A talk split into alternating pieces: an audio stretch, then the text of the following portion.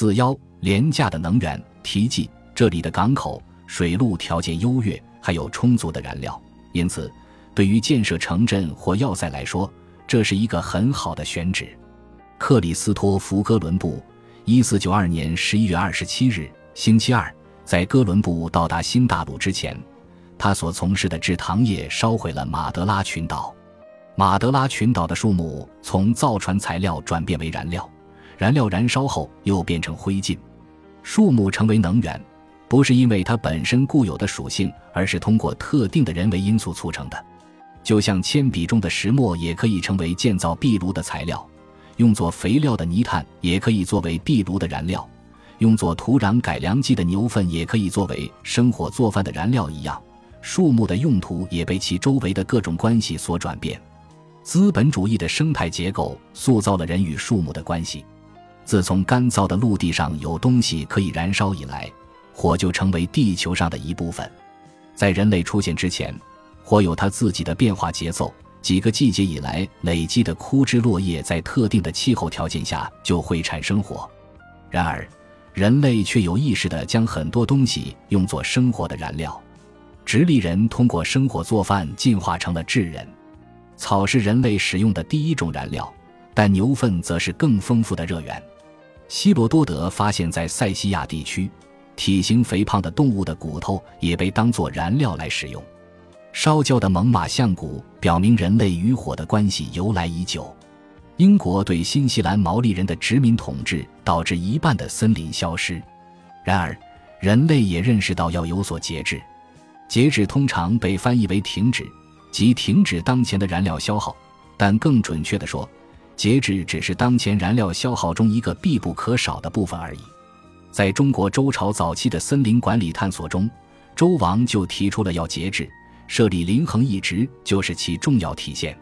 天子节制能源的目的在于保护森林这一能源来源。资本主义的生态学有一个独特的焦烧法，它是化石记录的一部分。原住民通过火彻底重塑了新大陆的风景地貌。在北美东部，原住民与火共同创造了一种马赛克油画般美丽的森林、草原和牧场。以致欧洲人认为那就是原始自然的风貌。从哥伦布到达新大陆至1650年这段时间里，疾病和殖民暴力使美洲原住民减少了95%。原住民数量的减少也就意味着燃烧和砍伐森林的人变少了，森林因此得以恢复。新大陆变成了地球上的一个碳汇。森林面积的扩大使地球温度降低。以至于人们认为，当初大规模屠杀原住民对小冰器的形成起到了推波助澜的作用。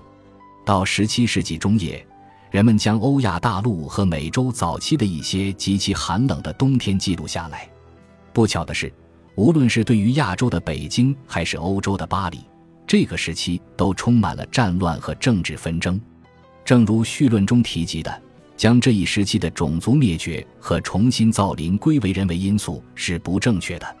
原住民的种族灭绝不是源于人与人之间的冲突，而是征服者和资本家的杰作。更确切地说，是资本化的杰作。如果我们把资本主义与工业革命结合在一起，那么就能够注意到，早期资本主义的破坏力如此深远，四个世纪以前就改变了地球的气候。对于欧洲和其他地区的许多平民来说，森林和林地就如同食物一样必不可少。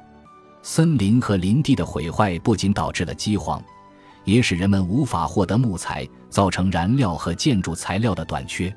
在封建时期的欧洲，十一世纪和十二世纪的人口和定居地的扩张导致冲突，冲突原因不仅仅是农田，还有森林。森林早已成为贵族和国王丰厚的收入来源。当英格兰的约翰王在一千二百一十五年被迫签署大宪章时，他也同时被迫签署了第二份重要文件，即森林宪章。大宪章规定了法律和政治方面的权利，森林宪章则是关于经济生存权利，确保农民拥有生活必需品及人类生活所需的木制品。森林宪章使英格兰平民获得燃料、食物和建筑材料的保证。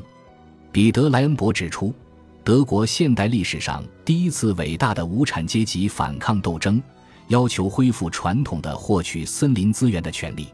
这些权利包括使用被风吹落的树枝、根部已到的树木和树上额外附属的一些东西，其中后者指的是蜜蜂在树上留下的蜂蜜等附属品，但不得砍伐树木主干和树木本身等。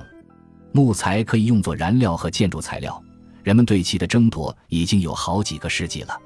之所以提及这一点，是因为人们总是忘记资本主义的能源革命并不是以煤炭开始的，而是以木材和森林圈地的私有化开始的。这并非是指欧洲与北美的能源利用历史独一无二，中国也有砍伐森林的历史。尽管中国的护林官对此起到了一定的缓解作用。但一千年前的大规模森林砍伐对中国的影响持续至今。中国的人均森林储量为十立方米，仅是世界平均水平的十八。但是中国的世界生态观并不致力于征服全球，而欧洲则有这样的野心。关注欧洲能源，是因其与众不同的能源使用方式，利用廉价的自然，这也是资本主义生态学的本质。廉价能源是扩大。在某些情况下，可以替代廉价劳动和廉价关怀的方式。如果廉价食物是资本主义减少工资总额的主要手段，那么廉价能源则是提高劳动生产率的关键杠杆。以上两者可以形成逻辑顺序，即使实际历史可能更复杂。第一，必须把农民从公用土地上赶出去。然后，这些失去土地的农民必须找到以某种方式挣得薪水的工作。第二，雇佣这些工人的车间和工厂必须相互竞争。虽然资本家一直以来都让雇员超负荷的工作，但资本家之间的竞争最终还是取决于劳动生产率。我们通常认为，劳动生产率即平均每小时生产商品的数量是由机器决定的。但资本家的机器能够使劳动生产率提高，本质上是因为资本家利用了人类之外的大自然，并且使之廉价。因为资本家对此的需求是无限的，因此，地面公共空间的圈占与地下世界的圈占齐头并进。在16世纪的英格兰，农民生活被彻底颠倒了。国家的巨大煤矿开采出数千吨的煤炭，此时。世界上又出现了一种新的廉价物，资本主义的全球工厂不仅需要全球农场、全球大家庭，也需要一个全球煤矿。本章我们将探索能源如何在欧美的能源革命中成为资本主义廉价品，以及廉价能源对二十一世纪全球生态的意义。当能源从生活的一个组成部分转变成一种需要购买的商品时，它变成了商品。只有通过资本主义生态，化石能源才能成为生活和发动机油箱里的燃料。但是，资本主义的能源系统要同时完成几项任务：它要使能源和投入更廉价，廉价的焦炭制造出价格低廉的钢材，廉价的泥炭制造出价格低廉的砖头。这降低了经营成本，提高了收益率。廉价的能源还通过控制家庭预算中最大的一项来降低劳动力成本。圈地运动使大部分农民的生活更昂贵，因为他们不能再进入公共用地。在此之前，在世界的许多地方，妇女都是在这样的公共用地里收集生活必备资源的。同时，圈地运动还将工人拖入现金经济中，他们必须付钱购买建筑材料和燃料。控制能源成本是管理和维持廉价工作的另一种手段。能源一直是人类生活中不可或缺的一部分，但要表明它是资本主义生态系统中不可缺少的一部分，我们要从地底下都是能源储备的一个地方说起。